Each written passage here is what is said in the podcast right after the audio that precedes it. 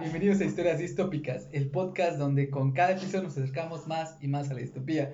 Psiconautas, acompáñenos a navegar en la psique de asesinos seriales, crímenes sin resolver, fenómenos paranormales y ocultos, el tipo de historias que no nos dejan dormir por la noche y despiertan nuestra curiosidad. Hoy estamos aquí, como siempre, reunidos. Suena como misa, ¿sabes? ¿Verdad que sí? Yo sí también lo pensé en mi mente. güey. Así, así voy a hacer que suene, como Ah. misa, güey. Exactamente. ¿Cómo estás, Oscar? Muy bien, yo estoy muy bien. Omar, ¿cómo estás tú? Bien, Cuéntame. güey, ¿cómo, ¿cómo andas tú, gordo? Bien, güey, ya feliz, ya es un peso menos. ¿Por, por qué? Porque traigo short. Digo, traigo Ah, pants. ya, güey. Ahí vengo Están bien tus calcetas. Gracias, güey. ¿Tú cómo andas, Amiel? Yo estoy bien. A huevo. Yo, yo también estoy bien, güey. No, pues supongo que sí, ¿no? No, pues no sé, güey. Ah, Sí, cuéntame no, cómo, güey. qué tal la chamba. Ah, está pesada, güey. Él trabaja en... Ah, no es cierto. ¿Cómo crees? No lo voy a decir. No, güey, por favor. Ah, sí lo vi, pero no, no es cierto. No, No, no me veas nada. No, Y no quiero hacer dos tomas. Nada más cortas, güey. ¿Qué Tú no mi chavo? Para que le hagan stickers. Para que ya. Uy, el sentido, claro, hubiera sido esa vez y no hubiera habido stickers. Gracias a mi Polir. No, no entiendo por qué te quejas si no apareces en cámara. ¿Eh? Puedes aparecer en cámara si quieres. Ah, Me puedo quejar porque no aparezco en cámara. Ah, ok, ah, ok. vente, pásale, primo. No, Con toda confianza. Es más, comenten ahí abajo si quieren que a mí él aparezca más seguido. Es No, soltero. quieren. no lo quiere. Es soltero. güey. Ah, quieren. siquiera me conoce. Extrañamos eso. Esa mierda sí no se notar. Es para que vean que tiene para poder. esto de morse para que lo quitemos de ahí. Mira, Mara, de qué vamos a hablar. De tus. No, es cierto. Otra vez ya no, güey. Ah, ok. De lo cusca que eres. De locos. Aguas, güey, nos van a funar, güey. No, no sé qué es fonar, o sea, yo sé Que dicen los cancelar, chavos. Ah, Ah, es funar. ¿Y por qué no dices mejor que No sé, güey, es cosas de chavos. cosas de chavos. Es que digo, lo he escuchado de los chavos y es como de. ¿Qué es eso? ¿Qué, qué- Ya no entiendo qué es eso. Ya hablan otra vez, jerga, güey. F en el chat, mijo. Omar, por favor, cuéntanos de qué se trata la historia distópica del día de hoy. Ok, historias distópicas, episodio 20. Wow, ya 20. Ya tiene barro nuestro podcast. Tienes barba. ¿Sabes qué significa eso? Que llevamos cuatro meses haciendo esto. Ya, güey. ¿Sí, verdad? Sí, Wow. cuatro meses haciendo esto. Y todavía no gano un peso, gracias, Psychonautas, gracias. Podríamos hacer promociones si quisieran, pero nadie quiere. En la compra de dos kilos de jamón, un kilo de, de huevos, güey. Este podcast viene promocionado por Jamón La Joyita. Jamón La Jamón La Joyita, el mejor jamón de todo Xmiquilpan. ¿Existe el jamón a joyita? No, güey. Ah, ok, Jamón la joyita. Sabor a tu vida. Y te comes un sándwich. Y es por eso que él es el productor, él tiene las ideas. Ok, nuevamente entramos en una historia, más bien una realidad que México quiso enterrar y por desgracia otra vez el escenario de esta historia es Ciudad Juárez. No, mames. Le enterró un metro y salió. Al hincharse empezó a botar la tierra.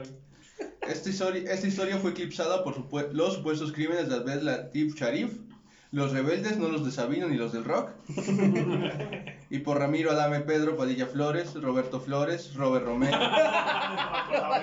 Sammy Chávez, Jerónimo Hernández, Richard Adams, Robert López, Robert, López, Germán Lobato, no Demi Lobato, Roberto Adame, no, Robert, eh, no S. Adame, Marcus Romero, no involucra Carlos Trejo, Robert Lobato y yo Roberto Flores, eh, y todos esos para involucrar a un solo güey. Ah, lo que iba a decir, es que Sí, somos una persona. Escuchen los podcasts anteriores para saber qué onda con Roberto Flores, Adame Flores, ah, Robert Rodríguez. No, Robert Rodríguez no. No, No, Robert. no, no, Robert Robert. Rodríguez no. No, no, no. Usó. Los que dijo Mar. ¿Ok? Los que dijo Mar. Aunque su participación en los crímenes que se le acusa no se ha podido comprobar, o sea, de estos, aunque de estas personas, y las pruebas dejan mucho que desear, vamos a hablar de alguien aún más terrible, que no recibió la misma atención mediática en lo que teorizo yo en dos, tres motivos. Tal vez uno, tal vez otro, o una mezcla de todos. Ah, va. Ok. Uno. Sí, un contra- ok. No, no, Uno. no, no, Las Punto muertes- número uno. Número uno, las muertas de Juárez, lo cual está de la chingada, recibían toda la atención mediática para bien o para mal. Aquí me refiero que era prensa nacional e internacional. Motivo número dos, trabajó para la campaña de José Mario Rodríguez, que buscaba ser diputado, el cual no ganó. Pero cuando digo que trabajaba para él, me refiero a que era brigadista y repartía volantes. Ah, ok. Y sorprendentemente no era el más ruin y asqueroso que estaba en el afiliado al partido. Porque era PRI. Estaba en el PAN. Ah, ok. Ah, No, peor. Ni no ganó, o sea, ganó un priista. Como siempre, como debe de, ¿De, ser. qué, ¿De qué año estamos hablando? Del 96 96. para el 2000. Ah, sí. Tercer motivo. Número 3. La horripilante de, lo horrible de sus crímenes. Gilberto Ortega Ortega es el nombre de nuestro protagonista, alias La Tota, el Pelagatos y el Matagatos. Ok, no tiene que ver con gatos. ¿Por qué? Quiero No, saber. no, no quieres saber. ¿Eran buchones los, sus víctimas? No. Nada contra los buchones. arriba, Hay una entrevista hecha por Itzel Ramos. Dicha entrevista viene en el libro La máscara del asesino de Jesús Vaca Cortés. Paulino Disiba Aguilar. Esa entrevista se hizo en el año de 2006. Espero que no nos metamos en pedos con su editorial. No, es publicidad gratis. Sí, tienes que citarlos, solo citarlos. En palabras de Ortega, nació y creció en General Trías, Santa Isabel, a 50 kilómetros de Chihuahua, Chihuahua. Arre. Primero que nada, no hay nada oficial. Encontré varias entrevistas en internet y todas eran la misma y eran sacadas del libro. Aunque, el periodi- aunque se le atribuye al periódico El Estatal y la nota pone, la pone escrita por la redacción. O sea, nadie se la quiso adjudicar. Así que no sé qué pedo ahí. El libro no hay orden de las cosas de forma cronológica y yo lo ordené. Tomando las entrevistas, ordené todo en ese pedo. No hay una fecha exacta para su nacimiento, pero nació entre el 69 y el 70. Ok. Y fue el segundo, fue el segundo hijo, tenía una hermana mayor y después su madre tuvo otro hijo. No vivía con su padre, su padre fue un capitán del ejército mexicano a quien su madre conoció fuera del matrimonio y cada que se le preguntaba evitaba responder o dice que no quiere hablar de él. Porque en México, Y relaciones, tru- este, eh, ¿cómo se dice? daddy issues. Ajá, ándale, sí, exactamente eso. Problemas con el papá. De una familia totalmente fracturada. Creo que a donde, sea donde vamos es con este pedo, güey. Su madre, por otra parte, trabajaba mucho para mantener a su hijo e hija. Para Ortega, su hermana era su madre, quien lo crió. Durante un tiempo, su abuelo materno vivió con ellos. Su madre velaba por su abuelo, lo cuidaba y lo alimentaba. Ortega al cuadrado dice que era la persona más desagradable en su vida. Le decía a él y a su hermana que eran unos bastardos y a también a su hija, pues había sido producto de una aventura del abuelo. Ajá. A lo que yo puedo decir que hijo de puta. Todavía que es tu fallo y el fallo te, te cuida, te pones mamón. Ortega dice que su abuelito se petateó en el 93. Y en sus palabras, aún siento mucho coraje porque, por él. Me hubiera gustado matarlo. Y yo solo puedo decir, te hubiera ayudado a ocultar el cuerpo. Ay, qué lindo. Pues hasta este punto me caía bien. Qué buen, qué buen, este, ¿cómo se llama? Qué buen samaritano. Es que, güey, o sea, o sea, tu, tu hija te cuida, güey, y tus nietos están ahí como que al pendiente de ti. y, Pinche puta. Güey, son seniles, güey. O sea, no defiendo a los viejitos, a este tipo de viejitos, pero, güey, son seniles. Ojana significa familia. Cuando el abuelito fue el que, no mames, yo fui el que engañé a tu jefa y te tuve, a, a mi esposa y te tuve a ti. Ojalá significa familia. Y la familia nunca te olvida, güey. Y no lo olvidaron. Créeme que no lo olvidaron. Pues no, no lo olvida. Pues para la historia de México un poco. Para 1976, la madre de Ortega se lleva a sus hijos a Washington, a un pueblo llamado Wenach- Wenatchee, a vivir con su prima, a una, con una prima de ella. ¿Qué? Esta, ¿Economía? Ajá, no, con ella. Esta tía tenía una pareja que era veterano de la Segunda Guerra Mundial. Dice que le, bueno, aquí Ortega dice que le gustaba hacer barquitos y lanzar piedras al lago. Y aquí hay una parte rara de la entrevista, pues dice que fue violado a los cuatro años por este tío político y después a los siete, no sé si lo conoció antes de llegar a Estados Unidos o su abuelo fue el que lo violó. Y aquí tiene una parte en la que dice que, o sea, que entre ese, ese lapso él fue violado y que más adelante él mató a sus violadores, Hola, verga. que fueron cuatro. Y el- Entonces no fue su abuelo, güey.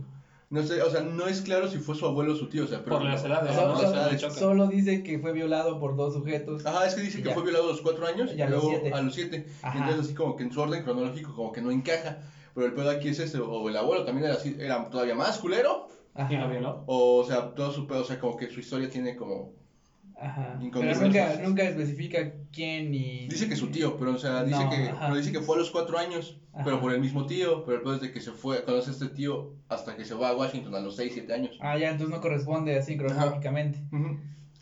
Pues que aquí pueden ser muchas cosas. O sea, cuando alguien sufre un abuso, un tipo de abuso, hay una, hay una distorsión, bueno, dentro del sujeto de la misma realidad y trata de darle una explicación en su mente y con, el, con, con la edad que tiene para no sentir tan el madrazo, digámoslo así. Y aquí hay una parte que se me hace bien de la verga. En palabras de Ortega, pienso que él malinterpretó todo el afecto que yo como niño todo cariñoso le mostraba. Aquí hago un hincapié para decir que ni de pedo Ortega tuvo la culpa. Ujú. No, güey. El enfermo era el tío, se habría llevado bien con esos curas que dicen que los niños lo seducen. El tío, no Ortega. Güey, es triste, ¿sabes? Sí, está de la O sea, no puedo hacerlo un chiste. O sea, sí puedo y no quiero. Ah, porque a esa edad lo que quieres hacer es hacer barquitos y lanzar piedritas a un lago, no seducir a hombres de 40 años. Hombres de 40, siendo tu hombre. No tengo nada en contra de la comunidad. O sea, ¿sabes que es muy lamentable que en estadísticas generales a nivel nacional los abusos sexuales, ah, vamos a diferenciar, no es lo mismo abuso sexual que este, violaciones. Las violaciones por lo O general... acoso sexual.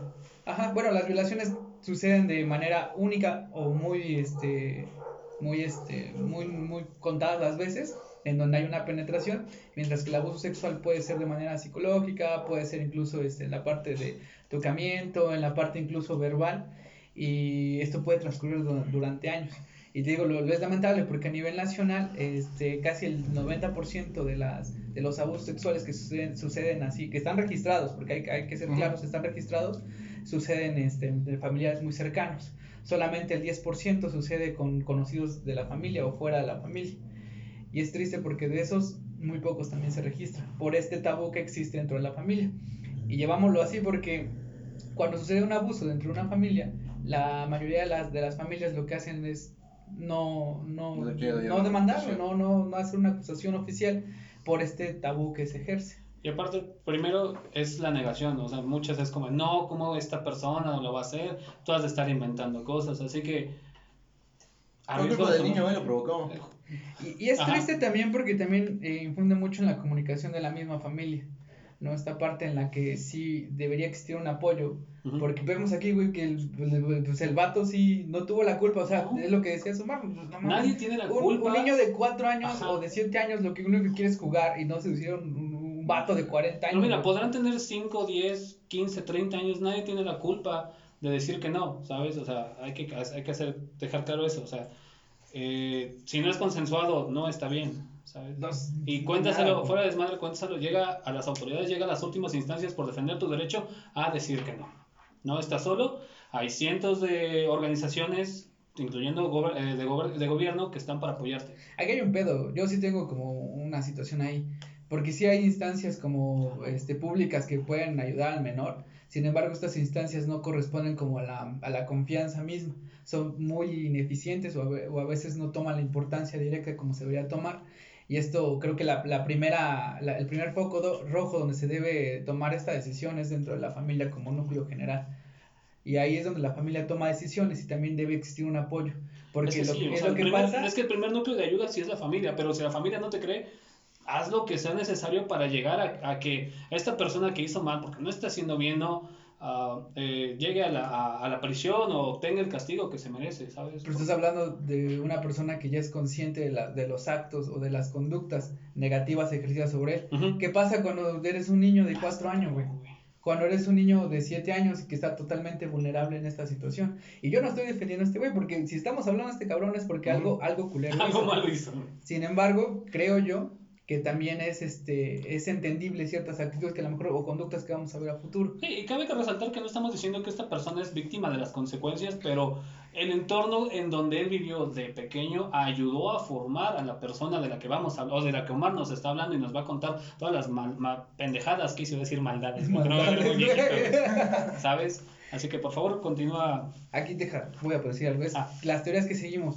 ¿Qué, ¿Qué pesa más dentro del contexto de un asesino serial? Si el contexto general, hay algo que dice eh, incluso Maquiavelo o Rousseau, Yo soy Maquiavelo. que abarca de que la maldad, bueno, uno de ellos decía que la maldad ya se nace con ella misma y solamente el mismo contexto hace que te formes para seguir ciertas conductas socialmente este, aceptadas, o por el contrario, es una hoja en blanco que el mismo contexto va formando para, para construir a, a una persona que se va a dedicar a ciertos actos este, este, negativos o violentos.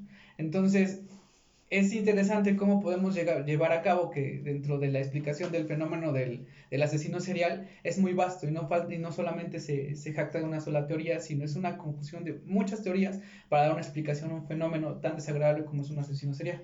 Y cabe resaltar que al ser ciencias humanas no podemos, no se puede generalizar, no hay una regla, no, hay No le un... piques a la misa. No mames, aquí ya en progreso, güey. ¿Le pegué la otra vez? Sí, también. No mames, sí, ya me escuché, güey.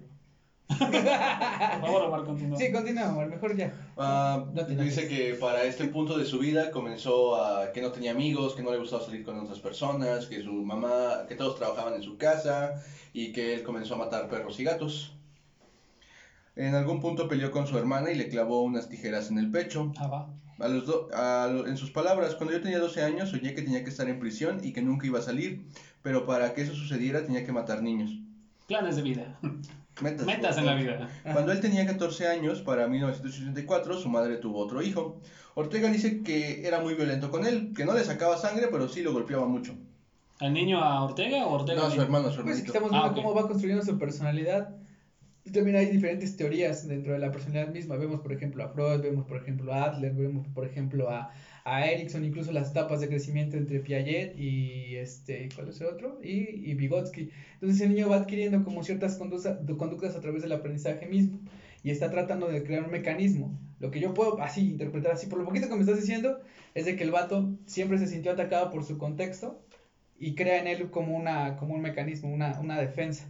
Eh, lo, de, lo de matar gatos y lo de matar animales, pues está creando ya la falta de empatía, que lo vemos típico en todos los asesinos seriales. Ok. Ah, tuvo. Ortega, ok. De ¿Quieres tu los, comentario? Pudiste haber dicho, qué interesante tu comentario, amigo.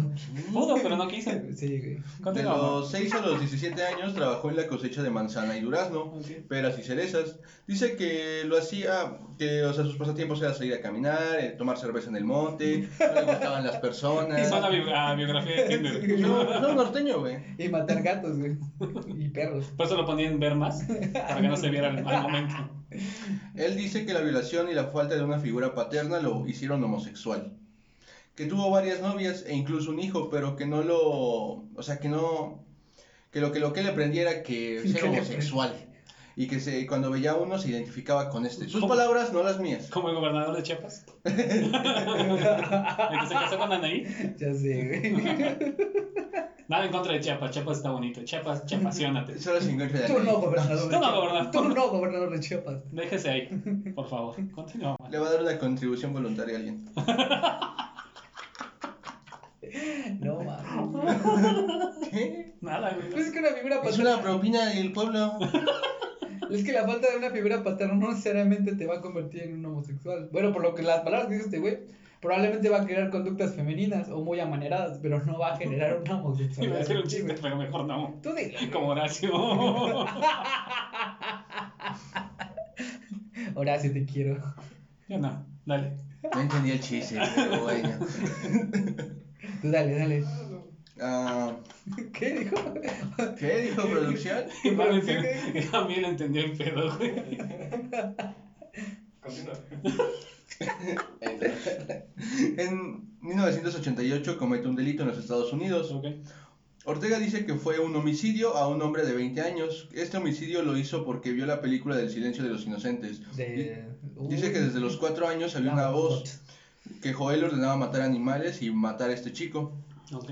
Para Ah. 19 ¿Cómo, 1990, cómo? A ver, aguanta, repíteme esa parte otra vez. en 1988 cometió un delito en los Estados Unidos. Ortega dice que fue un homicidio. No hay nada que compruebe que cometió delitos, o sea, ni, las ni la muerte de sus violadores. Ajá. O sea, no hay nada, no hay como antecedentes de ese O sea, pedo. no lo culparon, ¿no? Ajá, no, o hay sea, eh, investigación, no hay nada. pruebas de ese pedo. Va. a un hombre de 20 años. En este homicidio lo dice porque vio, o sea, que, Que vio se la inspiró película, ¿no? vio- vio por la película del silencio de los inocentes. Ajá. Dice que desde los 4 años había una voz, tenía una voz en su cabeza que, que se llama Joel, que decía que ordenaba matar animales y matar a ese Ah, chico. aparte esquizoide el vato, güey. O nada más lo hacía para verse más interesante. Para Para 1900, verse cool, güey. Sí, güey, piénsalo. Porque no hay, no hay um, registros de a ese tipo de, de las muertes. Ajá, de las de antes de los 90.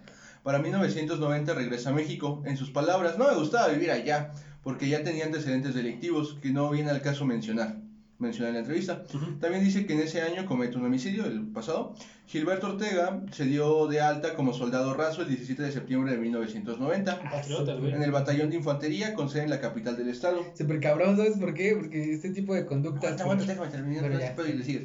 Un tiempo después fue enviado a Michoacán y tres años más tarde, el 16 de septiembre del 93, decidió darse de baja. Se unió a la policía municipal y ahí estuvo otros tres años. Ahora Sí. sí da la parte de la formación militar. Lo balacearon. Que lo balacearon. No, güey, pues es que tiene, tiene un chingo de la, de la, de las conductas que, que se generan. Haz de cuenta que un asesino serial va, ten- va tiende mucho a, a, a generar, este, por ejemplo, estar en, en, eh, en policías, en cargos que tienen que ver con autoridades. Y por lo general se sienten rechaza- rechazados porque ahí es donde pueden, digamos, ejercer lo que a ellos les mama, güey, pero socialmente aceptados. Y es algo que se ve mucho. Incluso, ¿quién, quién era? El este. John Wasey también trató de meterse a, al ejército, me parece. No, yo voy no, sí, no. Sí, güey. Tiene que ver como. John Wasey, Ted Bundy también. Kepler estuvo en la policía, Botti creo que estuvo en el ejército. Pero si te Eh. das cuenta, casi todos tienen que ver como. Quieren estar en cargos como de autoridad. O sea, que tengan permiso para matar en pocas palabras. TV Kate, eh, el de ah, El ATM. Ah, Matar, torturar y matar. Ese güey igual El que- fue soldado. Yo pensé que era toda máquina. La película de Pedro Infante de 1950. Ojalá fuera eso. Tenía ese logo bien cagado ese, güey. ¿Quién? El- ¿Pedro Infante o el no, asesino? Ah, ok, ya. güey. Dije, ah, no mames. Eran unas chichis, güey. Es que era diseñador gráfico. Era diseñador gráfico. Freelance. Era como Saludos, el pinche logo que ves en los baños públicos de la secundaria con chichis y pelo. Así, güey, era su pinche El de logo. Saitama. El de Opay. Ay, no mames. Sí, síguele, güey, sí. Ah, ok. Aquí quiero agregar unas palabras de él cuando le preguntaron sobre su trabajo. Yo siempre me dirigí a mis superiores con respeto y rectitud. Soy una persona a la que le gusta el orden y la disciplina. Pues sí, no tenía papá, güey. De hecho, actualmente... Quería verlo en esos güeyes. Pues no mames, güey. Pues obviamente les iba a hacer caso, güey. De hecho, actualmente estoy pidiendo mi traslado a un penal federal de máxima seguridad porque aquí no hay orden ni disciplina y todo se mueve a través del dinero. No, de hecho gana el apellido de la Tota y el Matagatos. Bueno, ahorita les explico por qué lo gana. A huevo. Ay, la tota y el matagato, güey. En el 97 toma la decisión de sumarse a la campaña después de observar a Jaime Espinosa. Estrada un día condujo su LDT negro en el 73 por el norte de la ciudad, Ok. Quien buscaba ser diputado, en el 90 eh, 97, perdón, Ujú. buscaba ser diputado federal Ujú. por el PAN, por el sexto distrito electoral de Chihuahua. Spoiler, no ganó. Porque pan en el norte, ¿cuál más? Pan en el norte. Gilberto Portillo. comenzó a trabajar para el partido como brigadista. Ah. Ortega escondía su identidad, en realidad estaba ahí porque acechaba a su víctima, uno de los pequeños repartidores de propaganda de apenas 11 años. Jaime Enrique Espinosa, que al mismo tiempo trabajaba como vendedor de periódicos y chicles. Al ex policía le bastaron unos cuantos. Me voy a preparar a decir un chingo de mamadas. No, es que era un niño de la calle, güey, que vendía periódicos y chicles, güey. Ajá, Y y se repartía metió a la propaganda, güey, pues, para acecharlo, güey. Él se veía a los niños, güey, como que la forma fácil de, hey, ¿quieres trabajar? ¿Ganaste un Eh, dinero ¿Quieres un chingón? dulce? ¿Quieres un dulce? No dije el perra. ¿Qué? Yo no dije el perra, tú escuchaste lo que Tú sabías, dijiste. no, tú sabías a dónde iba y lo ibas a decir. No mames. No güey. le iba a decir. Son bien culeros. güey. No, güey, es el cap- capítulo de South Park. Ah, Cuando ya, se hace chulo. Sí, me acuerdo. Por eso. Era una producción, neta. Pero no, él solo buscaba niños.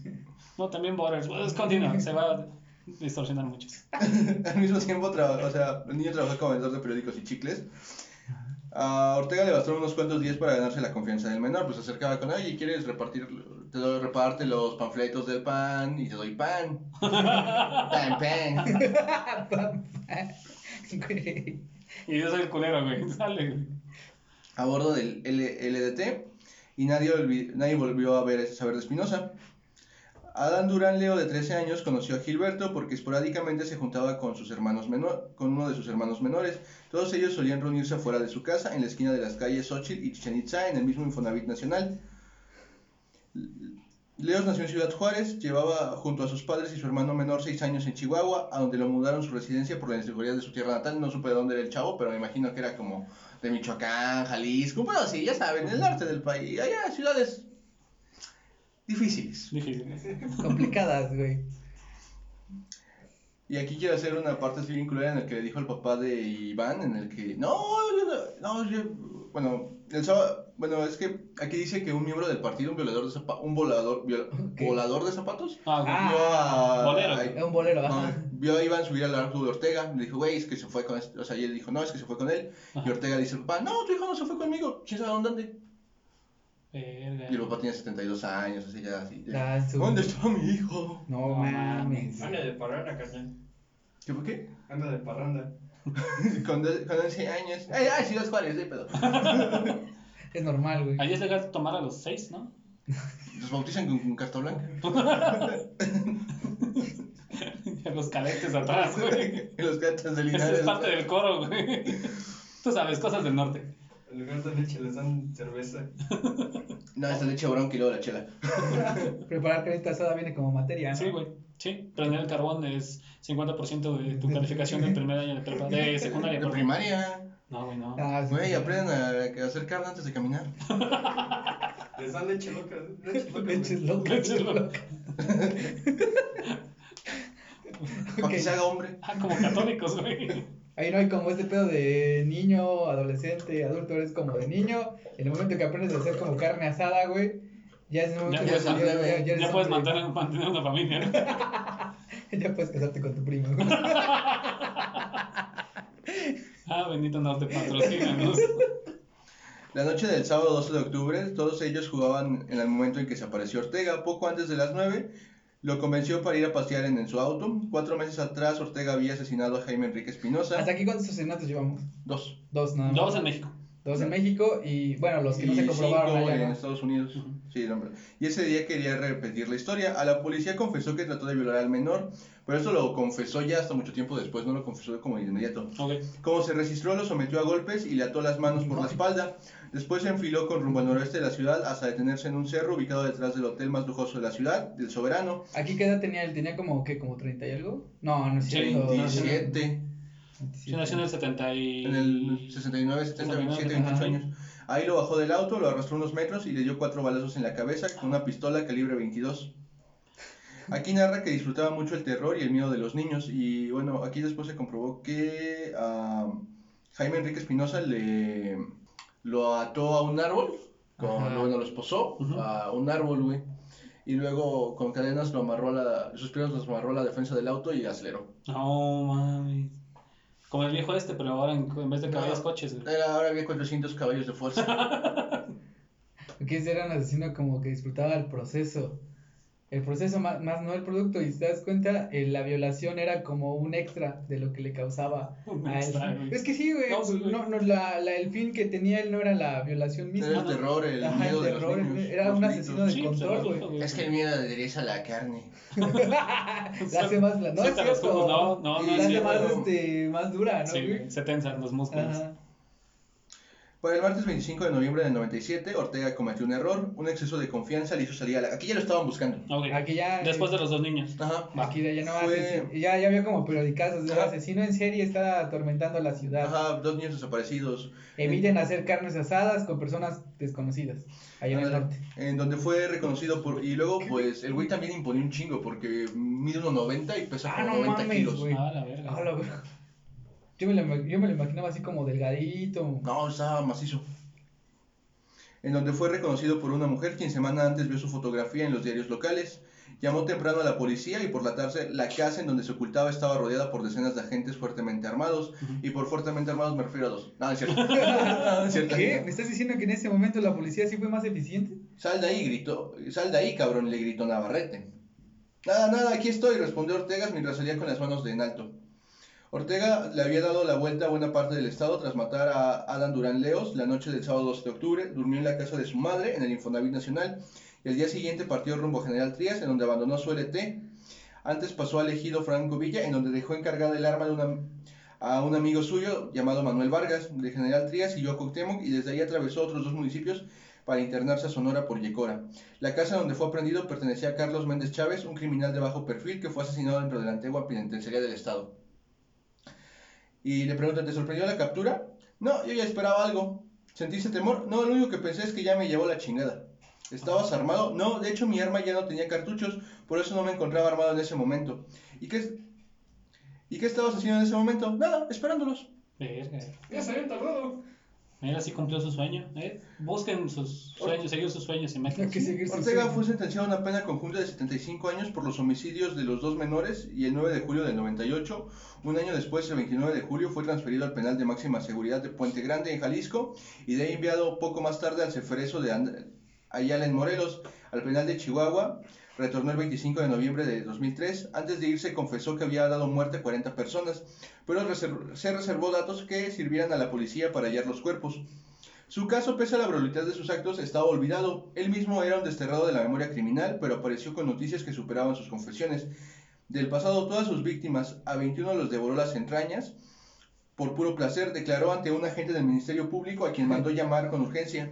Un día que despertó con ganas de retomar el hilo de su historia de asesino, no se inquietó siquiera cuando mandó llamar al Ministerio Público para decirle que Joel, su amigo imaginario, el que lo ordenaba matar, le había dado la nueva encomienda de confesar, confesar eh, de tres en tres los 37 homicidios que dice haber consumado desde que cumplió 12 años.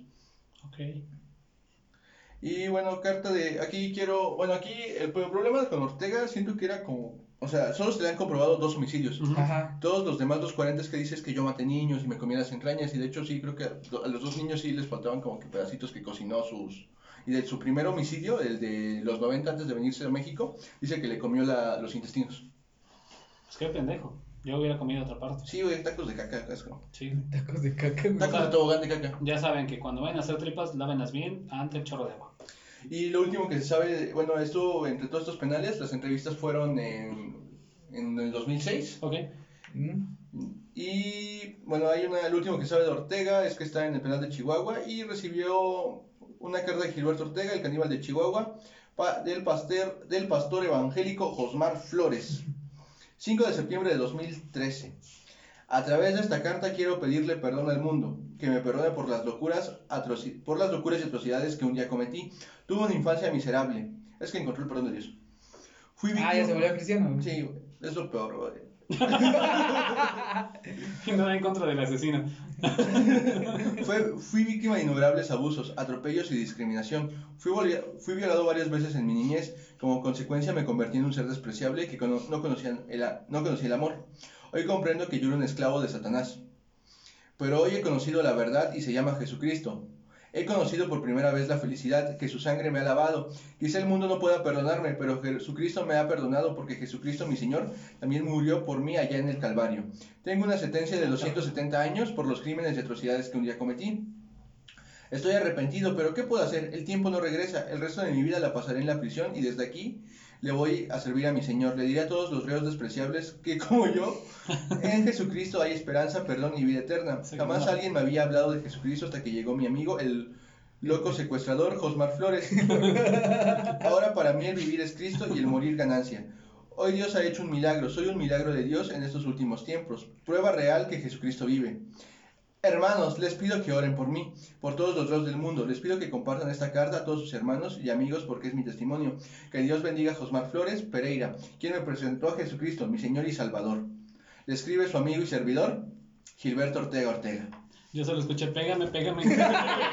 Escuché, pégame. Bueno, pues, Pégame, pégame a gritos, pégame, por favor. por lo del abuso infantil y el atribuirse tantos crímenes, tantos infanticidios, le ganó, se ganó el apodo de la tota y el matagatos, y ¿Por- pues él ah. pasaba, pasa, pasa la mayoría de su tiempo en prisión, aislado, recluido, evitando los lugares abiertos, con muchos reos, y por eso quiere como que el penal federal para estar recluido y no tener acceso a la población general, porque pues...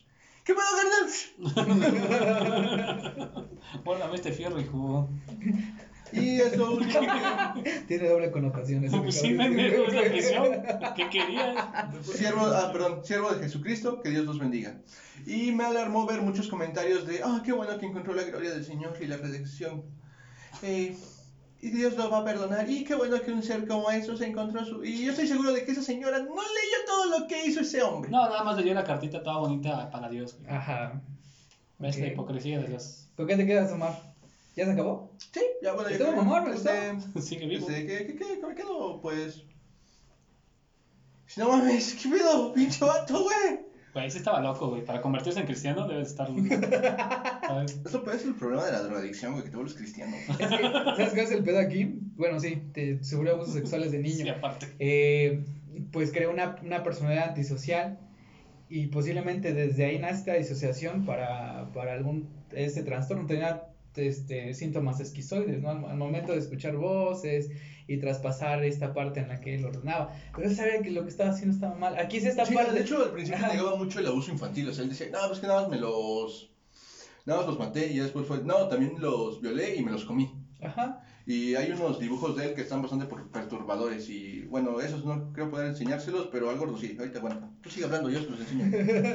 Tú dale, dale, Ok, dale. pues aquí crea una personalidad también esquizoide, pero la parte en la que alguien se procesa por, por, por locura o por algún trastorno mental este, específico, mientras que otros no, eh, se- los, los, ¿cómo dicen? Los procesan por, por, tal, por, por tal el crimen es porque este güey sí diferenciaba la, las cuestiones este, malas y o buenas que estaba, que estaba haciendo. Aquí le podemos explicar también este, por qué escogía a sus, sus víctimas, que eran niños prácticamente no estaba traspasando ahí o estaba proyectando también los abusos que sufría Sí, dice que sus víctimas iban de los... que el mayor que mató tenía 20 años. Y pues lo que te digo, o sea, es eso. Y es precisamente esta parte. A mí me llama mucho y me hace un chingo de ruido cuando me dicen, cuando me dijiste que se había transformado en cristiano. Mira, mira, mira, la neta, güey. No se vuelvan cristianos. Ah, güey. Lo que quieran, no coman ni violen niños. Sigo diciendo eso. Lo que te pasa en la infancia, entiende las conductas que vas a tener en el futuro, más no, putas, te justifica. Jamás. sí, güey. no, jamás, Al no. chile no. O sea, pudo haber sido el niño más triste de la historia, güey, Le pudo haber visto a Santa Claus si el Santa Claus hubiera pegado, güey. Pero eso no justifica que mates niños o personas en general, ¿sabes? Sí, no, este vato estaba totalmente trastornado. Dicen que los dibujos los hizo, o sea, las partes rojas se mordió los dedos y lo decoró con su sangre. Ah, va. Ah. Mira, voltealo para la cámara, carnal. No, no puedo, me voy a meter en pedos con Ni se va a ver. Están, están muy vergas, güey. Están bien culeros, güey. Sí, no, la neta. cómo cortaba a los niños, el auto. Ok, para los que nos, nos están viendo y escuchando. eh, Estamos viendo Dejo, dibu- dejo la, dejo la refer- o sea, sí dejo la referencia de Ah. Napa del libro y todo ese pedo. Y ya ustedes lo buscan. Ajá. Sí, búsquenlo. Porque te quedas como de verga, ¿sabes? Sí, son. ¿Qué es lo que explícitos. dice? Ah, pues narra cómo cometió los crímenes, que los Ah. cortaba, cómo, cómo- cómo los cortaba, qué les hacía. Y, o sea, incluso ponen algunas fechas de los homicidios, pero esos no los incluí porque no, no se comprobaron. Sí, no, no, no. Nada más incluí los dos que sí. Le mamaba la sangre ese güey. Ah, pues era un asesino totalmente de control. Nunca tuvo el control cuando lo estuvieron abusando sexualmente. Y cuando, cuando crece y quiere buscar a sus víctimas, él por primera vez tiene el control. Pero ¿sabes qué me, qué, me, qué me hace mucho ruido? O sea, no quiero sonar escéptico, no quiero, si, si en verdad pasaron todos estos 40 homicidios, no quiero faltarle respeto a las víctimas, Claro. ni a sus, a, a sus familiares, pero sí es como de, no sé, algo me hace ruido. De que estaba alardeando. ¿tú sientes Ajá, estaba siento que nada más quería hacerse- Ah, Bueno, tampoco le puedes como tomar una, una situación como de verdad a un güey que tiene este tras- un trastorno esquizoide. Es que no ahí. sabemos tampoco si sí o si no, porque digo, Mm. ok, al momento Bueno, de... el perfilador del libro sí le dice que sí tiene un trastorno Ah, esquizoide ok. que alguien no leyó. Sí leí. ¿Y por qué no lo mencionas bien? Porque lo estuve diciendo, güey. Estoy diciendo todo. Ah, ah, o sea, él se apoyaba, yo la verdad de lo que yo estuve escuchando del relato de Omar y de las citas que tiene Omar, no, no cons- digo, no soy un experto, ni mucho Ahora, menos, ah, perdón. pero no consideraba que... Ahora voy a ser con- claro con esta parte de los trastornos mentales, en este caso. Ah, ya me va a regañar este, conductas esquizoides, conductas este, sí, síntomas esquizoides o esquizofrenia. No hay un, no hay estudios generales que puedan comprobar de dónde, de, ¿Dónde que- se origina? de dónde se origina la esquizofrenia. Sin embargo, sí hay conductas de riesgo, ¿no? Abusos este, sexuales, algunas situaciones hereditarias, este, consumo de drogas, y todo se transforma o todo se genera para que una persona pueda desarrollar o no pueda desarrollar este, algún trastorno mental específico. Sí, sí, sí. No, incluso lo, lo- lo- yo lo he visto, lo estuve leyendo algunos de, de que crearon este, múltiples personalidades, que lo que abarca es de que la persona se trata de proteger, trata de proteger al, al yo, y lo que hace es crear como varias personalidades para poder proteger esta parte, este equilibrio que él tiene, pero se, se secciona tanto la- las personalidades que, que, el, que el que está ahí, el, el yo o el principal, pierde el control completo. O sea, me estás diciendo en pocas palabras y para resumir, sí, o sí se puede, sí hay conductas que ayudan a, pero no saben a ciencia cierta de dónde nace o por Es qué como nace. lo de Como la todo, asesinos ¿no? seriales, güey. Hay un chingo de factores que predominan para que alguien se convierta en un, un pasado hijo de verga, Y güey. digo, el, el autor del libro que citó Omar, que nos ayudó, bueno, le ayudó a él a hacer la investigación, considera que sí era esquizofrénico. E igual, puede ser, los autores, perdón, puede ser que no lo hayan detectado porque, pues, México mágico musical, ¿sabes? México mágico musical. México, no- México. Y posiblemente no hay un seguimiento. A mí me Ah. sorprende mucho que esté sumamente documentado y que tenga un libro. Pues es, más, más- es el más documentado, pero no hay, no, hay un artículo de periódico güey. Para lo que hizo y luego pues también le tocó la, parte de las muertas de Juárez, güey, que no... Se ve eclipsado. To- ajá. Porque digo, mira, insisto, y con todo respeto, con todo el respeto que se merecen las víctimas y las familiares de las víctimas, pero son dos niños a más de 300, más de mil muertes, de mil mujeres muertas Ujú. en un lapso de tiempo, ¿sabes? O sea, sí era, no lógico, pero sí, sí, sí era de esperarse que se viera eclipsadas sus fechorías o sus actos ah, por todo lo que estaba pasando en la región en ese entonces. ¿ok? Luego también eran niños de estratos sociales bajos, güey. Sí, población. güey, población vulnerable. Y fueron poquitos, fueron dos. Comprobados. Compro. ¿Algo más que quieran No, agregar yo me ustedes? quedo con No, eso. ya. Ya me quedo con esto. Ya saben que si les gusta este pedo, compártanlo. Si no les gusta este pedo, también compártanlo. Háganle feliz el día a alguien o jódanle el día a alguien. Eh, muchachos, sus redes sociales. Arroba Marison Fire en Twitter, eh, HD en Twitter y arroba Marison Fire H, eh, en Instagram. Despachito. En la descripción. Yo soy como Iván Reguel en Facebook. Iván. Yo soy No, Iván 9 en, este, en Ay, Instagram. se contagió. no mames, si viene para acá. Subo fotos chidas en mi Instagram. Y, ya. Saben que nos puedes encontrar en Historias Distópicas, ah, Historias Distópicas en todas las redes sociales, Facebook, Twitter, Instagram, YouTube, Spotify. En Twitter estamos como H Distópicas. Am, compártanlo, denle likes, ah, comenten abajo, comenten arriba, comenten a los lados, hacia donde quieran, pero comenten. Pero comenten, güey, porque no van, necesitamos visualizaciones. Neta, no es mame, güey. La verdad es que está muy chido venir y todo el pedo, pero pues está chido. Pero mira, nos gusta este pedo, ¿sabes? Yo soy Isaiah Rodríguez y nos vemos en la próxima. Adiós. Adiós. Iconautas. Adiós, Amiel.